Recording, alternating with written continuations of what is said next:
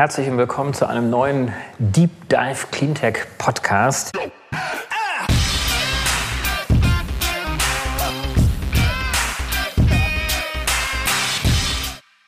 Ich bin David Wortmann und heute habe ich Matthias Spanic. Jetzt hoffe ich, dass ich seinen Nachnamen wieder richtig ausgesprochen habe. Wir haben es gerade geübt. Wir haben es wir gerade geübt, genau. Also es ist fast richtig, ja. Also quasi SCH am Anfang und TSCH am Ende, also Spanic. Aber wir werden uns ja in gut geübter Form jetzt auch hier heute duzen. Lieber Matthias, ganz besten Dank, dass du heute dabei bist. Du bist Gründer und CEO von Scrapple.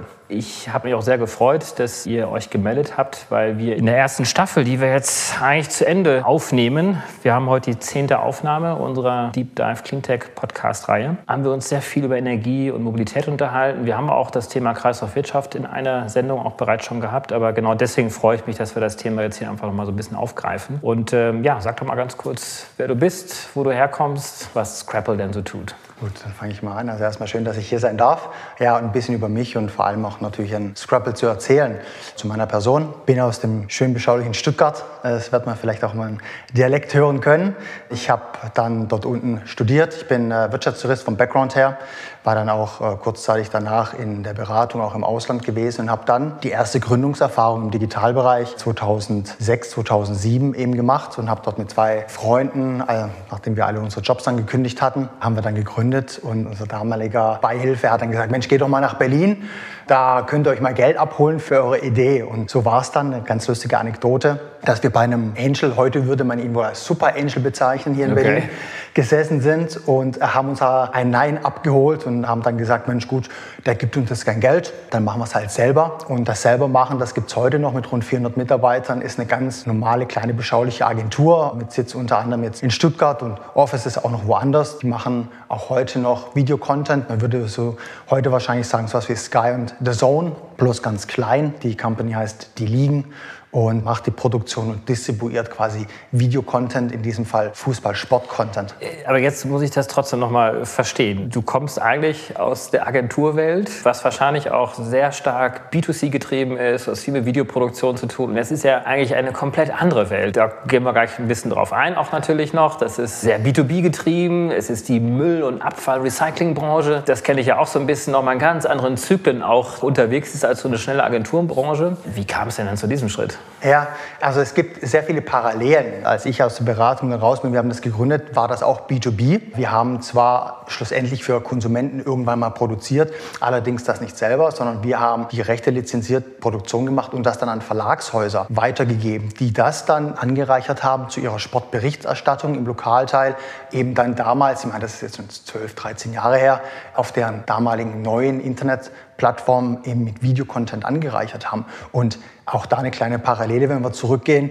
Die Verleger damals, die waren jetzt auch noch nicht so überzeugt, was denn mit dem Internet, mit Videocontent dann nochmal vor allem, da waren die Bandbreiten auch noch nicht so eben gemacht wird. Und wenn wir jetzt mal nochmal relativ weit vorspulen, ich habe dann äh, Anteile verkauft und war eigentlich seitdem, weil mir B2B einfach liegt, weil mir es wahnsinnig Spaß macht, auch dort geblieben, hatte ein paar Zwischenstationen. Und wenn man jetzt mal ein bisschen vorspult, ist jetzt auch die Kreislaufwirtschaft, beziehungsweise wir sind ja eher im Wertstoff. Du musst mich jetzt bitte korrigieren. Also als jemand, jemand, der seit zwei Jahren sozusagen frisch in der Branche ist und wahrscheinlich auch deshalb jemand ist, der das Privileg hat, komplett anders auf die Branche von außen zu schauen. Diese Branche hat doch unglaublich viel Digitalisierungs- und Disruptionspotenzial. Und wahrscheinlich setzt da auch genau euer Geschäftsmodell an.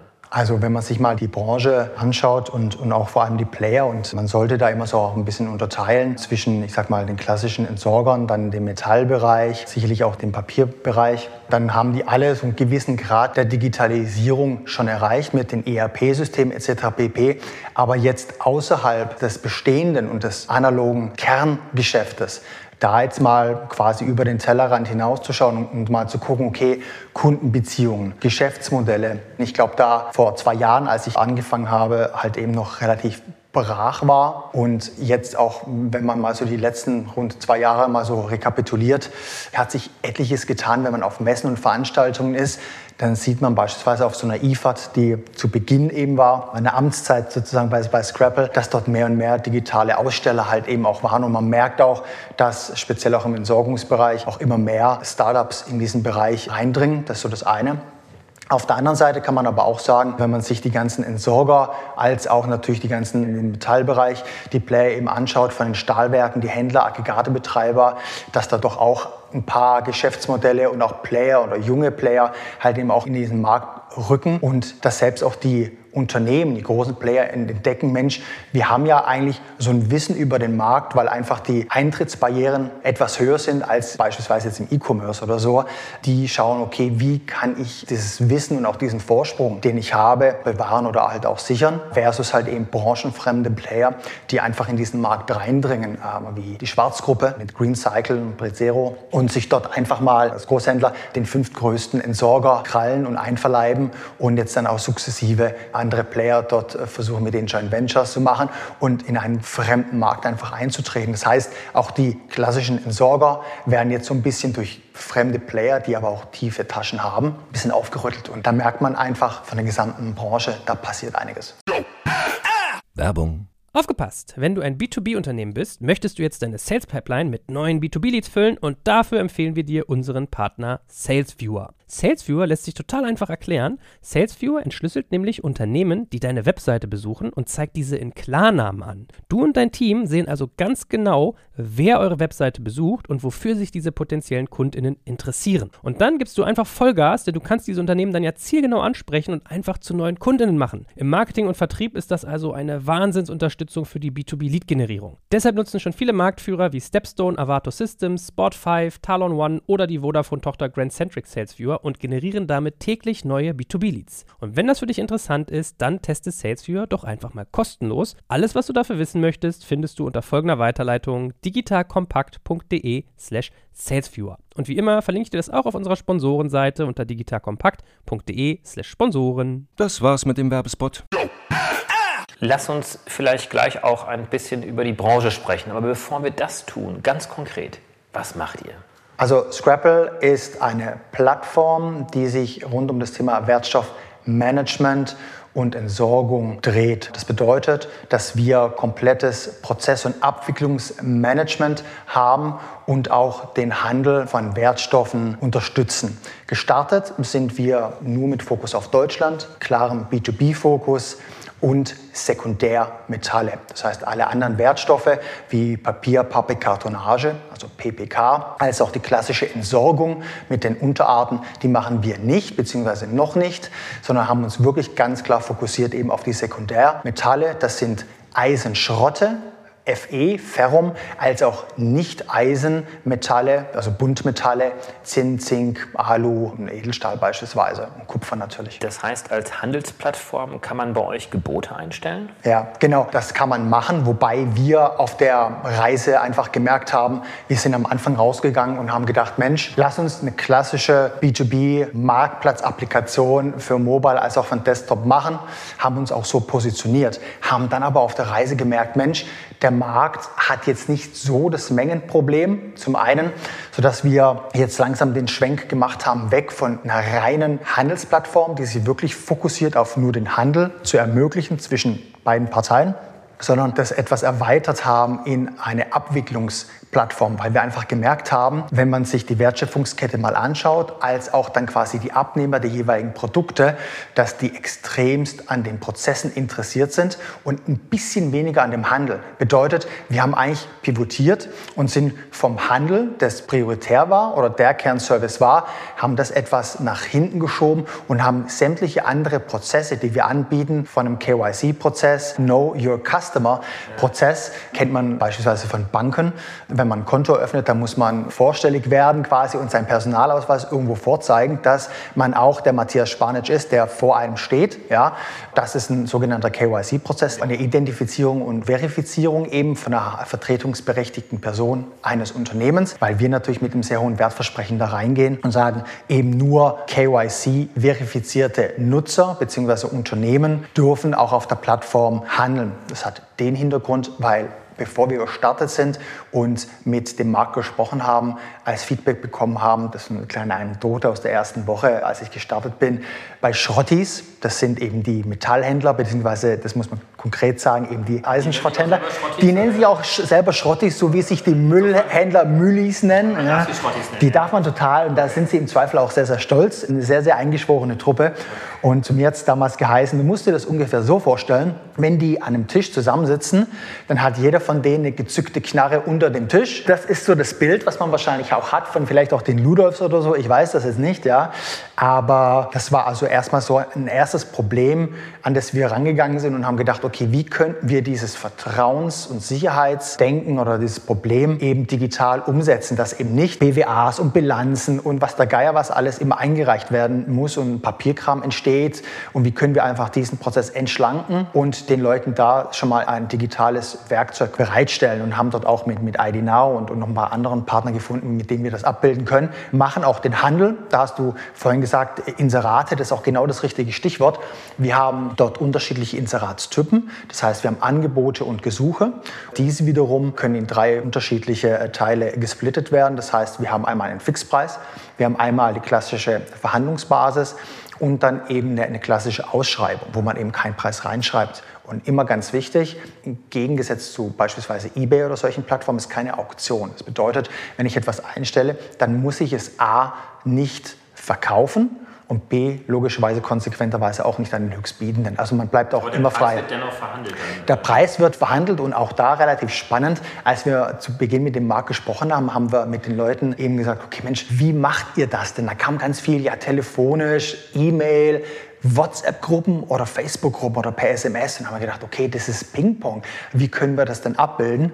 Und da kam uns relativ schnell eben die Brücke von WhatsApp als auch Facebook Messenger in dieses Ping-Pong-Spiel. Und wenn man sich heute mal Scrapple anschaut, vor allem diesen Handelspart, also wenn wirklich beide Parteien miteinander handeln, dann sieht das aus wie der Facebook Messenger in der Tat, wo man oben die Person hat und zwischen denen hin und her swipen kann und darunter hat man den Thread. Und da vielleicht auch ganz wichtig, das war den Nutzern wichtig, entweder ich mache eine öffentliche Ausschreibung, sodass es der ganze digitale Marktplatz sieht. Ich kann aber auch sagen, nö, ich möchte es lieber ein bisschen privater halten, weil ich möchte nicht, dass vielleicht der Wettbewerb sieht, wie viel Mengen ich gerade suche oder eben auch anbiete.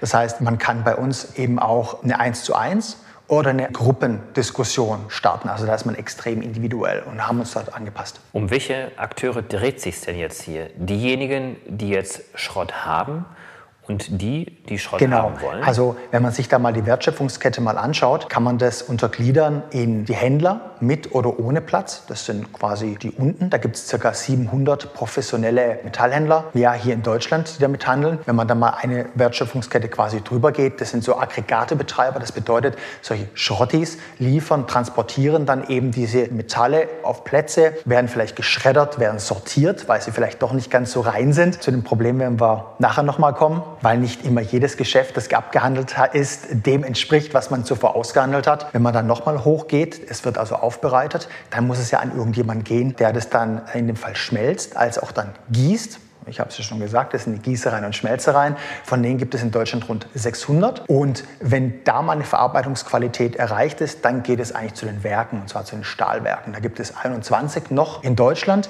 die dann das Ganze, ich sage mal, hochqualitative und quantitative eben verarbeiten. Und jetzt kommt quasi der Bogen. Wohin geht denn das ganze Zeug, wenn es quasi eingesammelt ist, abgegeben, sortiert ist, geschmolzen ist und in gewisse Größen oder so gegossen? Dann geht es nämlich in die Industrie. Industrie. Wir haben so 7000 Händler, Aggregatebetreiber 250, dann Gießereien 600 und 21 Stahlwerke. Das ist schon mal eine Menge. Richtig, aber zwischen wem wird denn jetzt gehandelt und wer nutzt denn eure Plattform? Also gehandelt wird, und jetzt kommt noch mal die nächste, noch eine fehlt uns nämlich, und zwar ist es die Industrie so klassisch der Maschinen- und Anlagenbau, die Werkzeugindustrie, der ganze Klima- und Heizungsanlagenbau und zum Beispiel, der kommt dann eben noch dazu. Und das ist eine Zielgruppe, die auch recht groß ist mit über 70.000 in Deutschland. Also relativ groß. Jetzt zu deiner Frage, wer handelt denn da überhaupt mit wem? Da muss man auch immer mal gucken, okay, wie sind da Push-and-Pull-Effekte? Wer braucht wen? Wer profitiert von wem?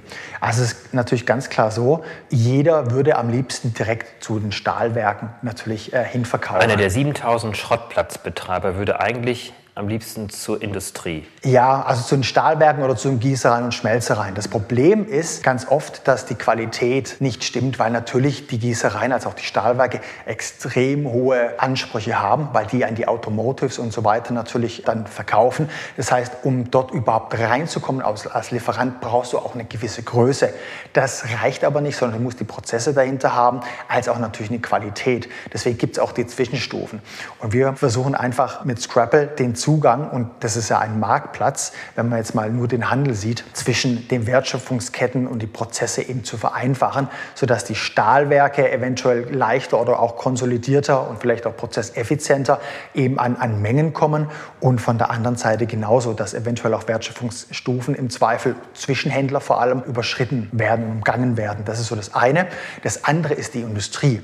Die Industrie wird für uns dann oder für Scrapple dann interessant, wenn sie sagen, ich habe von einem Stahlwerk eine Menge X bekommen, ich verarbeite das dann. Und jetzt je nachdem, wie die Produktion am Ende ausschaut, haben die zwischen 1 und 5, 6 Prozent Abfall, also Ausschüsse. Für uns sind es natürlich Wertstoffe, das sind nämlich diese Metallwertstoffe. Und auch das ist etwas, wo man jetzt sagt, okay, äh, das ist nicht deren Kernbusiness. Und auch das handeln die relativ ineffizient, haben ihre paar Abnehmer und machen dort auch, ich sag mal, das mit E-Mail-Listen oder mit Anrufen, mit E-Mails. Wo wir aber gesagt haben, okay, das ist natürlich nicht euer Kernbusiness, aber was da trotzdem bei solchen Industrieunternehmen abfällt, ja, das ist so interessant und auch relevant, dass das ein sehr hohes Potenzial für uns darstellt. Und die wiederum sind nicht unbedingt interessiert an dem Handel, sondern für die sind es eher Compliance relevante Themen. Das heißt, die ganze Dokumentation, Einbindung in deren ERP-System und so weiter, dass die Prozesse komplett digitalisiert sind, dokumentiert sind und dass die natürlich am Ende durch die Prozesseffizienz Kosten eingespart werden. Die eigentlich interessante Strecke ist dann zwischen den Schmelzereien und den Aggregaten sozusagen, weil die Aggregate vorfiltern aus den 7000 Schrotthändlern und die Schmelzereien dann auch die Vorstufe zur Industrie sind. Das ist ja noch eine kleine, sehr überschaubare Gruppe von Akteuren. Das sind die 250, meintest du, und dann gibt es die 600 Gießereien und Schmelzereien. Dann könnte man die These aufstellen, man kennt sich eh in der Industrie. Da gibt es langfristige Geschäftsbeziehungen. Warum würden die jetzt überhaupt über eine App gehen? Warum würden sie so mit euch jetzt kommunizieren? Da hast du absolut recht. Das ist natürlich gewachsene alte Strukturen, man kennt sich. Das ist das eine Thema. Wenn wir mit den Händlern, den Werken und so weiter sprechen, geht es vor allem um die Prozesseffizienz. Deswegen meinte ich auch vorhin, was wir zuerst dachten oder für eine bestimmte Zielgruppe dachten, das ist definitiv im Fokus etwas abgewichen. Ja? Das heißt, die Prozesseffizienz ist definitiv im Fokus und das ist für groß und klein vor allem groß, ist das ein absolutes Entscheidungskriterium eben pro Scrapple weil sie dann sagen, Mensch, die Prozesse, die ich bisher relativ händisch gemacht habe, die meine im Altersdurchschnitt etwas erhöhten Mitarbeiter gemacht haben, wenn Krankheiten da sind oder wenn die eben ausscheiden, weil vielleicht manche Berufe jetzt im Metallbereich nicht mehr ganz so nachgefragt sind, muss ich einen Weg finden, wie ich diese Prozesse eben entschlanken kann oder vereinfachen kann. Und genau das ist eigentlich die Kerbe, wo wir mit Scrapple jetzt reingrätschen. Das heißt, wir unterstützen den Handel immer noch, ja, aber das Ganze drumherum, die ganzen Prozesse von der Identifizierung eines potenziellen Kunden als auch das Ganze danach, da sind wir noch gar nicht reingegangen, dass wir auch die gesamte Befundung digital abbilden. Das bedeutet, von der Strecke, wir kennen uns, wir handeln miteinander, wird es ja dann irgendwann mal auch physisch transportiert. Das heißt, es kommt irgendwie auf einen Platz und muss abgenommen werden. Das ist die Befundung. Im LKW kommt auf eine Waage, es wird angeschaut und da ist auch ein sehr, sehr hoher, wir nennen das Claiming-Prozess. Was meinst du, wie hoch ist quasi im E-Commerce, würde man sagen, eine Retourenquote? Was meinst du, ist die Claiming-Quote im Metallhandel? Die Retourenquote scheint ja doch relativ hoch zu sein. Also ihr seid ja eigentlich im B2B-Bereich unterwegs. Da könnte ich mir jetzt vorstellen, dass das etwas weniger ist als jetzt im B2C-Bereich. Das sollte man meinen. Sie ist zwischen 70 und 80 Prozent. Das ist natürlich auch ein massives Problem, ja, dass man sagt, Mensch, da haben dann ein paar Leute vielleicht versucht, wenn jetzt 20 Tonnen Eisenschrotten transportiert werden, da ist dann halt mal auch irgendwie ein bisschen Schmutz und Dreck dabei, ne? weil es macht ja dann das ganze Ding ein bisschen schwerer. Ne? Man versucht, den Handelspartner gegebenenfalls über den Tisch zu ziehen oder ein bisschen zu bescheißen. Aber eure eigentlichen Freunde sind die Schmelzer und die Industrie. Richtig erkannt, genau. Das ist auch die absolute Zielgruppe. Das Schöne dabei ist, wenn man diese Zielgruppe hat auf der Plattform, dann entsteht, wie so oft bei Marktplätzen wie bei Plattformen, eben dieser Push- and Pull Pull-Effekt. Das heißt, jeder Händler, Aggregatbetreiber, der möchte entweder A, einen Werkszugang haben, Stahlwerk, Gießereien etc. pp. oder einen Industriezugang haben. Warum? Weil dort einfach die Masse da ist und für die auch die Marge da ist. Deswegen äh, sind das die Top-Targets und für uns relativ schön, weil die im Gegensatz zu, ich sag mal, dem klassischen Handel schon viel, viel weiter auch in der Digitalisierung sind. Also große Stahlwerke wie beispielsweise Arubis und so weiter aus Hamburg, die sind schon in der Digitalisierung recht weit. Den brauchst du nicht nochmal die Geschichte erzählen ja, von der digitalen Transformation. Die kennen das grundsätzlich. Womit verdient ihr euer Geld? Wir verdienen unser Geld mit dem Kernprozess, den wir als Infrastruktur anbieten. Das heißt, wir verlangen jetzt keine keine Entgelte für die Nutzung von Scrapple per se, sondern erst, wenn ein erfolgreicher Handel stattfindet. Punkt 1. Punkt 2. Wir haben sogenannte Mehrwertdienste weil wir gemerkt haben mit den Kunden, was braucht ihr denn um diesen gesamten Handels- und, und, Abwicklungsprozess herum? Was braucht ihr denn sonst noch? Und da kamen ein paar Topics hoch, wie beispielsweise Factoring, Warenkreditversicherung, also Ausfall eines Partners absichern vor Insolvenz beispielsweise, das ist eine WKV, als auch Transport. Das ist ein ganz großes Issue, die Ware von A nach B zu bringen und manche das äh, selber vielleicht auch in der Zeit gar nicht handeln können. Deswegen haben wir gesagt, okay, ist ein recht wichtiges Thema, später auch stoffübergreifend und wir haben so eine Art Mini-Uber, wo wir mit Partnern, mit Speditionen, Logistikern eben zusammenarbeiten, die dann dort ihre Services anbieten. Das heißt, wir verdienen, wenn ein Handel stattgefunden ist und dann sagt der eine sich, Mensch, ich möchte doch ein bisschen schneller an mein Geld rankommen als die zwei oder vier Wochen, wie wir vereinbart haben, dann kann ich das factoren und da arbeiten wir mit Euler Hermes, dem größten Warenkreditversicherer der Welt, eben zusammen und verdienen als Affiliate prozentual mit. Das gleiche auch beim Transport als auch bei sonstigen Produkten. Das heißt, wir haben den Kernprozess von einer Verifizierung, Handel bis Befundung. Das ist grundsätzlich kostenlos. Wir verdienen erst, wenn ein Deal, ein Handel zustande kommt und final am Ende in der Befundung durch beide Parteien abgenommen wird, prozentual und on top durch die Mehrwertdienste, die selektiv zum Handel als auch als Standalone-Produkt in Anspruch genommen werden können, auch prozentual. Und das bemisst sich dann an dem Warenwert und nicht an dem Gewicht. Sonst würdet ihr quasi auf der Seite der Schrottis stehen, die vielleicht gerne ein bisschen mehr Gewicht abliefern würden, als sie müssten. Genau, also da ist es eigentlich auch relativ einfach erklärt. Das heißt, wir unterscheiden ja zwischen den zwei Metallen, das heißt zwischen Fe und Ne.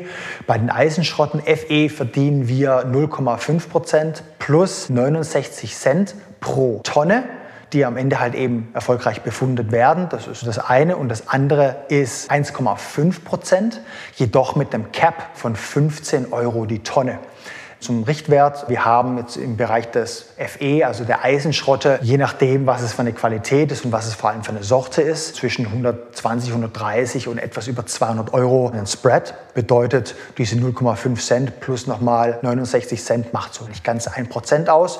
Das ist so diese eine Marge, die wir haben. Und halt eben bei den nicht Eisenmetallen, also Ne, haben wir einen relativ großen Spread drin. Das kann man an den Börsen nachverfolgen. Zwischen 1400, 1500 bis teilweise 20.000 Euro die Tonne, je nach Material eben ab. Wir haben dort aber eine Grenze eingezogen bei 15 Euro pro Tonne. Das ist dann eigentlich vernachlässigbar. Ja, also es ist vor allem deswegen wichtig, weil man, wenn man jetzt die Branche kennt, rechnen die nicht unbedingt in Tonnen oder in Mengen, sondern die rechnen immer meist in Margen, was ich eben pro Tonne habe. Und nach dieser Marge richtet sich im Prinzip alles, weil die auch aus der Marge, was halt übrig bleibt, halt ihre ganzen Kosten noch zahlen müssen. Von wie viel Volumina reden wir denn hier in Deutschland, also vom Markt her? Also wenn wir jetzt mal wieder den Markt der FE-Metalle, also der Eisenschrotte berücksichtigen, sind wir so bei 20, 22 Millionen Tonnen in Deutschland die Nicht-Eisenmetalle ungefähr eine Null weniger. Da sind wir bei ca. 2,5 Millionen Tonnen pro Jahr. Nur dieser Bereich der Sekundärmetalle hat so ein Volumina von ca. 8,5 Milliarden Euro in Deutschland. Kleiner Unterschied zu Primärmetallen, was wir nicht machen. Primärmetalle sind meistens die, die ich äh, aus Minen beispielsweise herausnehme. Ja, das machen wir nicht. Wie groß ist da euer Marktanteil inzwischen? Also wie viel deckt ihr bereits ab und wo wollt ihr wann sein? Sagen wir es mal so, also da, wo wir sind, ist, glaube ich, vernachlässigbar, wenn man es jetzt... wir, haben erst, wir sind erst seit einem Jahr online, genau, und lernen noch. Aber ich glaube, wir sind definitiv auf dem richtigen Weg. Und was wir uns vorgenommen haben, ist schon, dass wir mehrere hundert Millionen GMV, also Außenumsatz, in den nächsten drei bis fünf Jahren dort mit den Partnern, mit denen wir gerade sprechen, umsetzen wollen, weil wir da auch so sukzessive eben rangehen und sagen, okay, wir möchten bei Stahlwerken oder Gießereien x Prozent des Kernbusiness, was die haben, auf Scrapple rüberziehen ja, und wollen dort mit diesen Partnern gemeinsam peu à peu mitwachsen. Jetzt funktioniert der Markt ja deswegen, weil Schrott und Metalle etwas wert sind. Die Industrie braucht es und wir sind ein relativ ressourcenarmer Kontinent in, in, Europa. Insofern ist das ja eine Art Urban Mining, wie man so schön sagt. Also das Mining aus den Sekundär Kreisläufen heraus ist was wert. Aber was wäre denn, wenn der Stahl nichts wert wäre?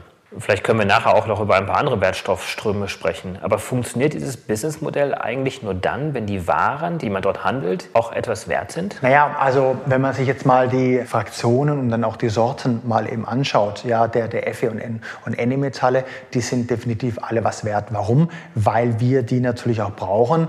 Wir haben ja gerade gesehen, dass da eine Wertschöpfung des Metalles eben per se da ist und dann aber weitergegeben wird in die Industrie, die dann eben Produkte daraus halt eben erschaffen und dann an die Endverbraucher, da haben wir wieder so einen Kreislauf, halt eben benutzt werden.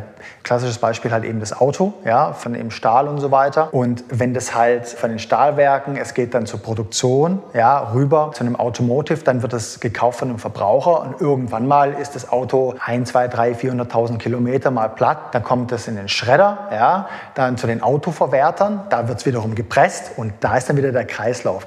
Das zum einen und zum anderen ist es halt eben so, dass da auch die ganzen Aggregate, die dafür betrieben werden, A, die kosten was, also die müssen ja wieder refinanziert werden.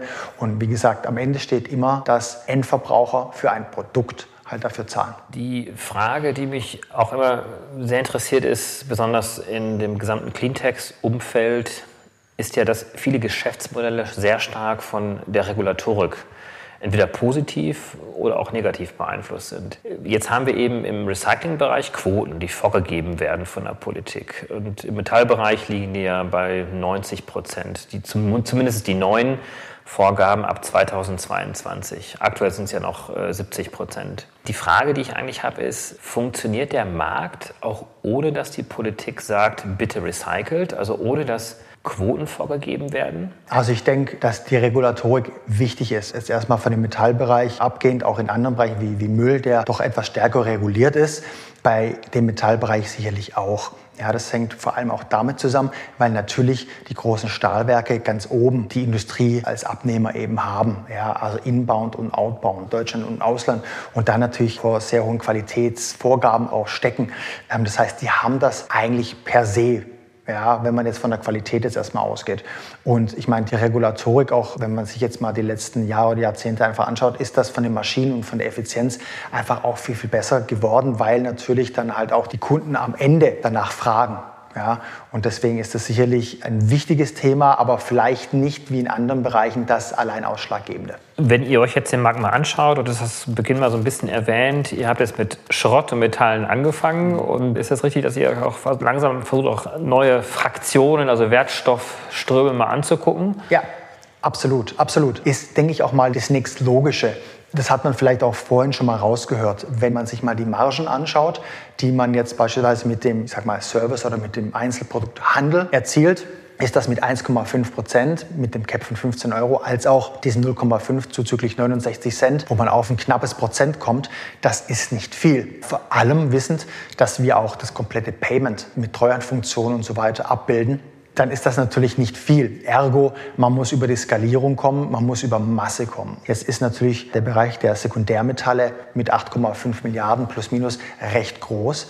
Aber wir haben noch den Bereich eben Papier, Papierkartonage, kurz PPK. der ist in Deutschland auch recht groß. Wenn man jetzt nur den Inbound zählt, um die 12 Millionen Tonnen. Da ist ungefähr das Marktvolumina etwas größer als im Metallbereich.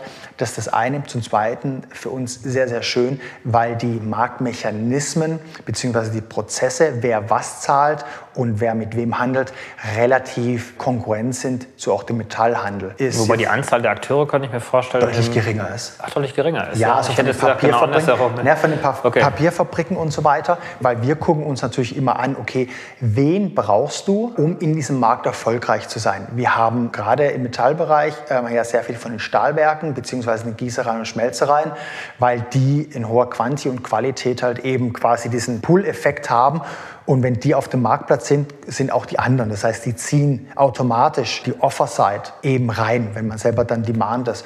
Und wenn man jetzt in den PPK-Markt reinschaut, dann sind das die Papierfabriken. Ich habe vorhin das Beispiel gebracht mit PreZero und Green Cycle, also der Schwarzgruppe aus äh, Neckarsulm. Dann ist es eben so, die drängen in einen Markt rein. Das heißt, die ganzen Papierfabriken, als auch im Entsorgungsbereich, die sind schon ein bisschen gespannter und gucken sich das an und sind jetzt sicherlich auch schon in der ersten Denke, oh, hm, da kommt jemand in den Markt, wie verhalten wir uns denn? Was kann denn da passieren?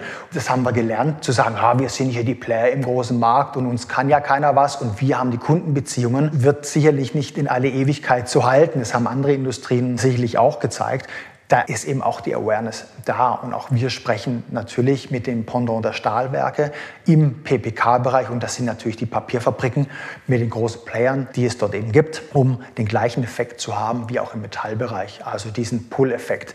Die Papierfabriken, die zum Beispiel die Entsorger halt eben reinziehen, sodass halt eben neben dem Handel, aber auch ganz wichtig Abwicklungsprozesse auch diesen Papierfabriken und deren Counterpart eben zur Verfügung gestellt werden. Eine ähnliche Situation auch, dass die auch schon den Schritt in die Digitalisierung gegangen sind, aber ich sage mal eher so inselmäßig reingegangen sind und nicht the, the, big picture abgedeckt haben. Also das, was wir eben versuchen mit Scrabble, den kompletten Prozess von A bis Z abzubilden, inklusive dem Handel. Mhm. Was ist mit Kunststoffen, Glas? Ähm ja, also ähm, Kunststoffe. Textilien. Ja, also nehmen wir mal das Thema in der Mitte mit, mit Kunststoffen. Das ist jetzt eher nicht so spannend aufgrund, dass man eine Problematik im Ausland hat mit China, die da den Markt eher ein bisschen zugemacht haben und jetzt keiner so richtig weiß, wohin zum Beispiel auch mit dem Zeug. Das ist eher etwas, was uns nicht so aktuell interessiert. Wir sind fokussiert auf Metalle, gehen sicherlich sehr, sehr zeitnah in diesen PPK-Bereich, auch aus dem Grund, weil die Marktmechanismen und die Marktplayer und so weiter mit Push- und Pull-Effekte dort extrem analog sind. Ja, zu dem Bestehenden, was wir digital abbilden können. Und als drittes wäre der Entsorgungsmarkt, obwohl der wiederum schon etwas abweicht, weil da die Marktmechanismen so ein bisschen umgedreht sind. Also Entsorgung, klassische Klassische Entsorgung bedeutet klassische genau da, das wäre so das dritte, was wir machen. Das andere jetzt mit Kunststoffe beispielsweise oder Glas so jetzt also eher nicht für 1920. Ja. Entsorgung wäre mit Verpackung und so weiter dann partiell dabei. Also das schauen wir uns definitiv an und haben auch schon erste Gespräche eben geführt, auch mit Playern dort in dem Markt, also mit klassischen Entsorgern natürlich, als auch der thermischen Verwertung. Auch wieder das Pendant zur Papierfabrik als auch zu den Stahlwerken. Aber sehen aktuellen Handlungsbedarf eher bei dem Bereich PPK. Elektroschrott? haben wir aktuell so noch nicht drauf, weil da ja auch wiederum die Regularien noch ein bisschen verschärft worden sind. Ich schließe es aber nicht aus, dass es vielleicht dieses Jahr noch kommt. Du hast gerade die Begründung geliefert, dass Sie jetzt auch mit anderen Fraktionen und Wertstoffströmen euch auseinandersetzt, mhm. um auch skalierbar zu sein. Der andere Weg der Skalierbarkeit wäre ja auch über das Ausland gewesen. Seid ihr schon in anderen Ländern aktiv ja. oder denkt ihr auch darüber mhm. nach? Ja, wir sind aus folgenden Gründen da noch nicht aktiv. Zum einen ist das, ich sage mal, systemimmanent, weil wir erstmal fokussiert den Heimatmarkt, der recht groß ist, beackern möchten, den erstmal verstehen müssen und auch die uns verstehen müssen. Also uns und vielleicht auch andere Marktbegleiter, die es gibt. Denn das Thema Digitalisierung von diesen ganzen Prozessen, die heute von der Kernmannschaft analog gelebt werden, müssen die erstmal dann digital abbilden. Das heißt, wir haben dort natürlich auch eine Art Bildungsauftrag in den Markt. Und da ist der deutsche Markt mit diesen Plänen, die ich auch vorher genannt habe, zuzüglich der Industrie, doch recht groß. Wenn wir das jetzt noch erweitern auf andere Stoffströme, dann ist dieser Markt einfach Multimilliarden groß. Das ist so der eine Bereich. Der andere Bereich ist, das auch dann technologisch abzubilden. Dass wir eben nicht wie vielleicht einem normalen SaaS oder vielleicht auch E-Commerce-Business eine Plattform abbilden, die beispielsweise halt auch diesen KYC, Identitäts-, Registrierungs- und Verifizierungsprozess abbilden müssen. Das klingt immer relativ trivial, aber wir haben beispielsweise in Deutschland mit dem Partner der Kreditreform, ziehen wir uns automatisiert die Daten, die eingegeben werden von dem Nutzer. Da wissen wir sehr viele Punkte, unter anderem wer die vertretungsberechtigte Person ist, also ein Geschäftsführer oder auch ein Prokurist. Nur diese beiden vertretungsberechtigten Personen können sich initial legitimieren, also diesen KYC-Prozess durchgehen, bis dann ein Unternehmen, später durch Rollenmanagement, also ein Händler oder dann später der von der Dispo oder der dann später von der Befundung eingesetzt werden kann von diesem Unternehmen. Jetzt, wie kommen wir im Ausland beispielsweise, wenn wir jetzt nicht die Krefo haben, in API-Lösung an diese Daten, dass wir wirklich wissen, das Unternehmen gibt es auch. Nicht, dass irgendwie vielleicht Metalle gehandelt werden und da gibt es das Unternehmen gar nicht. Weil man muss immer bedenken, dass wir mit dem Wertversprechen rangehen, auch sämtliche beleghafte, also Gutschriften, Belege, Rechnungen im Auftrag im Namen eben der Scrabble-Nutzer halt eben erstellen und dann später auch in die ERP-Systeme durchschleusen. Das heißt, wir brauchen auch diese Daten alle, dass die wirklich korrekt sind, auch Thema Umsatzsteuer und so weiter. Und deswegen ist es sehr, sehr wichtig, gerade dieses Eingangstor auch zu beherrschen. Da ist es teilweise in, in Ländern etwas schwieriger und wir fühlen uns dann erst sicher oder können internationalisieren, wenn wir die ganzen Prozesse auch von A bis Z gelöst haben. Das heißt, ihr konzentriert euch auf Deutschland und skaliert jetzt über andere Wertstoffströme und dann wird quasi der nächste Weg dann sein, auch in andere das, Länder hineinzugehen. Genau, genau. Also das ist so das Ziel. Ähm, wir haben selbstverständlich, ob das jetzt Indien ist, ob das vor allem auch die Türkei ist, schon diverseste Anfragen natürlich über, über sämtliche Kanäle gehabt von Händlern, die natürlich auch aus der Türkei quasi Scrapple nutzen, um dort ein deutsches Händlernetz auf Scrapple natürlich aufzubauen. Aber da wiederum das Wertversprechen vielleicht nicht ist, was wir allen Nutzern geben können weil wir vielleicht eben nicht einen Zugang zum Handelsregister oder, oder halt in der Türkei haben. Ja. Und das sind noch so kleinere Hürden, die wir umschiffen müssen. Wir hatten ja zu Beginn so ein bisschen über das Disruptionspotenzial innerhalb der Kreislaufwirtschaftsbranche gesprochen, den Digitalisierungsgrad. Wie ist denn so deine Wahrnehmung jetzt? Also nach ja. zwei Jahren in der Branche, jetzt bildet ihr einen bestimmten Prozess ab. Das macht ja absolut Sinn. Wo seht ihr denn sonst noch Digitalisierungsbedarf in dieser Branche? Also ich glaube, wenn man sich mal die Player und generell das Verständnis der Kreislaufwirtschaft da mal anschaut, wer ist dort alles involviert. Es ist Greenfield, ja wie auch bei Scrapple, wo wir digitale Wege neu definieren. Und wenn man sich jetzt vorstellt, man ist jetzt ein Entsorger und man hat so diverse Kundenbeziehungen zu den gewerblichen Kunden, also auch zu den privaten Kunden, Punkt eins. Punkt zwei, was macht man denn eigentlich, um zum Beispiel dort Sachen abzuholen? Also Thema Logistik, Transport, Transportrouten, Optimierung von diesen ganzen Topics, ja.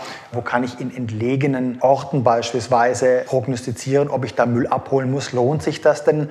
Oder vielleicht auch nicht? Also da hast du Themen wie Drohnen, Kommunikationen, da hast du IoT-Themen, da hast du CRM-Themen da drin, also Kundenportale und so weiter. Da einfach auch das Verhalten, ja, das Nutzungsverhalten oder Benutzungsverhalten, Abfallverhalten einfach von den Kunden, privat als auch gewerblich, noch besser zu verstehen, denen vielleicht noch andere Produkte anzubieten oder Services anzubieten oder vielleicht auch nochmal in diesem ganzen Thema Sustainability einfach nochmal ein bisschen auch Awareness zu schaffen, was sicherlich auch nochmal ein Auftrag ist von solchen Unternehmen, kannst du da sicherlich extrem viel machen. Und das andere andere ist, dass wenn man sich mal da die Landkarte anschaut von Unternehmen oder von Startups, egal ob das Corporate Startups sind oder ich sag mal reinrassige Startups, die halt eben ohne Corporates geboren wurden und an den Start gehen, dann merke ich vor allem in den letzten zwei Jahren, dass da extrem viel kommt, ja, in fast allen Stoffströmen, ja, oder in allen Arten, ja, dass die, wie die Pilze teilweise hochkommen.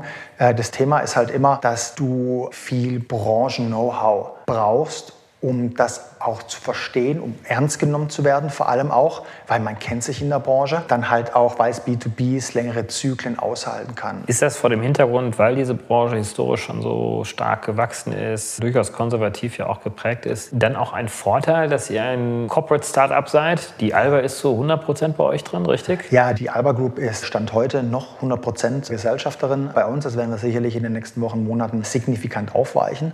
Grundsätzlich ist es erstmal ein Vorteil, das muss man ganz klar sagen. Da muss man sicherlich auch nochmal die Lanze brechen, weil der Vorstand bzw. auch die Eigentümer damals beschlossen haben, ja, wir möchten in den Markt mit dem digitalen Produkt reingehen und da natürlich auch ihr eigenes Kerngeschäft in gewisser Weise auch kannibalisieren. Das heißt, es ist für unseren Corporate schon auch ein erster Move, quasi da reinzugehen. Das ist so das eine. Wir haben dann aber auch schnell gesagt, dass wir eine gewisse Distanz zu Alba wahren müssen. Wir haben jetzt in meiner Person jemand, der eben nicht von der Branche oder von der Company kommt. Punkt eins anderes Branding, andere Adresse und ganz wichtig, komplett getrennte IT-Systeme. Ja? Also die Alba hat keinen Einblick bei uns in, in Kundendaten und so weiter. Das ist eben zum Beispiel auch ein ganz, ganz wichtiger Punkt. Das ist so das eine. Auf der anderen Seite natürlich auch die finanzielle Unterstützung. Denn wenn man jetzt gehört hat, okay, B2B hat längere Vertriebszyklen, Punkt eins, Punkt zwei, man muss, weil es als Greenfield ist und man hat extrem viele Leads, die man eben adressiert im Markt, dann muss man da auch die finanzielle Ressourcen haben, das A technologisch umzusetzen. Und Plattformen sind immer etwas kostenintensiver. Vertrieb, der ist bei uns stationär, ist kostenintensiv. Das ist also ein weiterer äh, Pluspunkt, den man definitiv hat. Downside ist natürlich, dass wir 100% Tochter sind. Und das wird am Markt sicherlich auch so wahrgenommen. Ja, da muss man, glaube ich, auch ehrlich sein und auch auf den Markt hören. Und deswegen ist es halt eben auch so, wie ich vorhin schon sagte, dass wir diese 100% Stellung aufweichen und dort eben Player reinnehmen, die uns helfen. Wir sind jetzt keine Finanzinvestoren, macht auch für uns gar keinen Sinn, denn wir müssen ja in jedem Stoffstrom, ja, müssen wir ja Push- und Pull-Effekte lösen. Und das kriegst du nur, wenn du eben die Player an Bord hast. Und natürlich, weil die auch von der Digitalisierung und der Wissensteilung profitieren, sind natürlich die Mehrwerte relativ stark und auch signifikant erkennbar für die Player. Sehr schön. Wie groß seid ihr jetzt eigentlich? Noch ein relativ kleines Team von knapp zehn Leuten. Das ist historisch bedingt, weil wir früher gesagt haben, als wir gestartet sind, wir müssen relativ schnell im Markt sein. Und ich meine, du kennst es vielleicht, wenn man beispielsweise Techies rekrutiert. Wir hatten in der Spitze zwölf Entwickler die das relativ schnell an den Markt bringen mussten, sozusagen.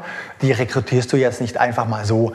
Und wir haben uns da eine Zeit eben gesetzt, wo wir mit diesem externen Partner zusammenarbeiten. Wir sind jetzt da gerade in der Transitionsphase und schwenken gerade um und haben jetzt schon die ersten Entwickler, die ersten Senior Developer geheiert. Das gleiche haben wir auch gemacht für den ganzen Kommunikations- und Content-Part, wird sukzessive eben aufgebaut. Das heißt, wir sind noch recht klein, wir sind fein, bauen das Team aber gerade eben weiter aus, gerade im, im Tech-Bereich recht stark. Was ist eure Kommunikationsstrategie jetzt in dem, sagen wir mal, überschaubaren, B2B geprägten Markt von Playern, die ja sich häufig ja auch sehr gut untereinander auch kennen? Ja. ja. Die kennen sich alle untereinander, reden auch alle miteinander. Das wissend, es ist für uns umso wichtiger, dass wir da konsistent sind in der Kommunikation über alle Kanäle hinweg, als auch natürlich in der Speerspitze den Vertrieb. Also wir haben natürlich die Klaviatur von Xing und, LinkedIn-Gruppen, die wir zum Beispiel auch moderieren, wo wir mit Kunden interagieren. Wir haben Paid-Bereich, äh, im Google haben wir noch zusätzlich auch bei LinkedIn. Das machen wir. Wir haben vielleicht ein bisschen stiefmütterlich äh, aktuell das Thema SEO. Das machen wir von dem handwerklichen Digitalen mal ein bisschen weg, weil das nicht die Kanäle sind, wo wir alle wichtigen Zielgruppen erreichen, sondern in der Tat bei uns ist es der analoge Vertrieb. Bedeutet für uns die Vertriebler vor Ort, die beim Kunden sind, Punkt eins und Punkt zwei die Verbandsarbeit. Die Verbandsarbeit aus dem Grund heraus, weil die Verbände, die für uns wichtig sind, der VDM als auch der BDSV und die Wirtschaftsvereinigung Metalle, ich denke mal auch im Bereich der Digitalisierung sehr stark engagiert sind, dort auch Branchenvertreter aus Stahlwerken etc. pp. auch vertreten sind. Das heißt, wir haben dort einen relativ hohen Multiplikationswert, sprechen auch sehr viel mit dem Verband oder arbeiten mit dem Verband eben zusammen. Ich sage mal, neben den klassischen Print-Gastbeiträgen oder Online-Gastbeiträgen und so weiter, die wir machen, das sind so die Hauptkernpunkte, die wir machen. Also es ist recht breiter Strauß, den wir auf jeden Fall bedienen. Auch dem geschuldet, weil wir noch gar nicht genau wissen, welcher Kanal zieht denn vielleicht am besten. Ja, wir haben auch Facebook haben wir auch probiert, machen jetzt LinkedIn-Kampagnen. Man muss halt immer gucken, die Leads, die man dann quasi einkauft oder bekommt, wie valide oder wie hochwertig sind die. Ne? Da haben wir sicherlich noch nicht das Ende der Fahnenstange erreicht. Da können wir uns sicherlich auch noch mal verbessern oder wachsen mit der Branche, mit der Digitalisierung, so könnte man es auch nennen. Aber für uns ist sicherlich der klassische noch Offline-Vertrieb sehr wichtig, weil wir dort auch einfach die Kunden viel, viel besser verstehen und das vom Vertrieb dann ins Produkt reingeht zum Sebastian, wo wir das dann übersetzen, was vom Kunden kommt und dann mit den Designern und Developern eben das in Produkte oder Prozesse auf und in Scrabble eben abbilden können. Versucht ihr euch auch als Thought Leader zu positionieren, also White Papern mit, weil ihr seid ja schon auch einer der ersten, die jetzt mit so einem Ansatz unterwegs sind. Und ich glaube, damit kann man auch das Denken an der gesamten Branche Ja. auch mithelfen zu prägen und damit auch Aufmerksamkeit auf euch lenken. Genau, das ist so ein bisschen auch mein Job oder so verstehe ich den auch. Ja, das heißt, ob das jetzt bei den Verbänden ist, da zu sprechen oder Gastbeiträge zu liefern, Case Studies mit, mit Partnern zu machen. Oder einen Podcast Oder aufzunehmen. einen Podcast bei dir Genau. aufzunehmen. Genau. Verstehe, verstehe, ja. Absolut. Also die Klaviatur, die spielen wir wirklich auch relativ hoch wie runter. Das, machen wir definitiv und ist auch sehr, sehr wichtig, weil es ja uns einfach auch hilft, Credibility quasi auch aufzubauen und auch, ich sag mal, bei den wirtschaftsnahen äh, Verbänden wie dem BDI und so weiter halt eben aufzutreten und dort die Industriesparte für uns zu begeistern. Also da spielen wir wirklich die Klaviatur, wie gesagt, hoch und runter, ja. Super, klasse. Ja, mir hat das Gespräch sehr viel Spaß gemacht. Freut Würdest du mich. gerne Mir noch ein. Thema ansprechen oder?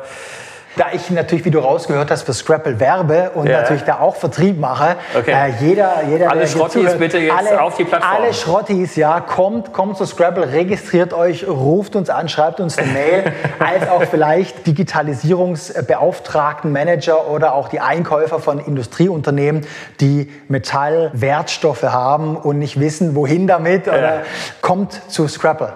Super, klasse. Ja, das muss natürlich auch sein. Sehr schön. Ich wünsche euch ganz, ganz viel Erfolg und vielen Dank. ihr habt da sicherlich einen tollen Beitrag jetzt zur Digitalisierung dieser Branche auch. Und äh, ich bin mir sicher, dass es da auch noch viele, viele andere Geschäftsmodelle auch gibt. Du hattest das ja auch so ein bisschen anskizziert. Ich würde jetzt ganz gerne auch so zum Ende der ersten Staffel, wir haben jetzt zehn Aufnahmen jetzt hier gemacht, äh, auch ganz gerne auch alle Zuhörer auch nochmal auffordern, uns gerne ein Feedback zu geben, wie sie die ersten zehn Folgen so fanden ob die Auswahl der Themen gut war, ob ihr vielleicht auch neue Themenvorschläge habt, vielleicht auch Interview, Gesprächspartner, Wünsche habt, sagt bitte Bescheid. Wir haben sehr, sehr gute Zugriffsraten auf diesem Kanal inzwischen entwickelt und wir haben uns das mal angeschaut, auch mit anderen Podcast-Formaten in diesem Bereich. Also ich glaube, da gehören wir inzwischen auch zu den reichweitstärksten Podcasts. Deswegen haben wir uns auch dazu entschlossen, auch noch eine zweite Staffel jetzt zu machen und freuen uns über Feedback. Und ja, Matthias, ganz besten Dank dir nochmal. Ja, ich habe zu danken und weiterhin noch viel Erfolg. Danke. Bis Leute, bald. hört zu. Ja. Tschüss. Ciao.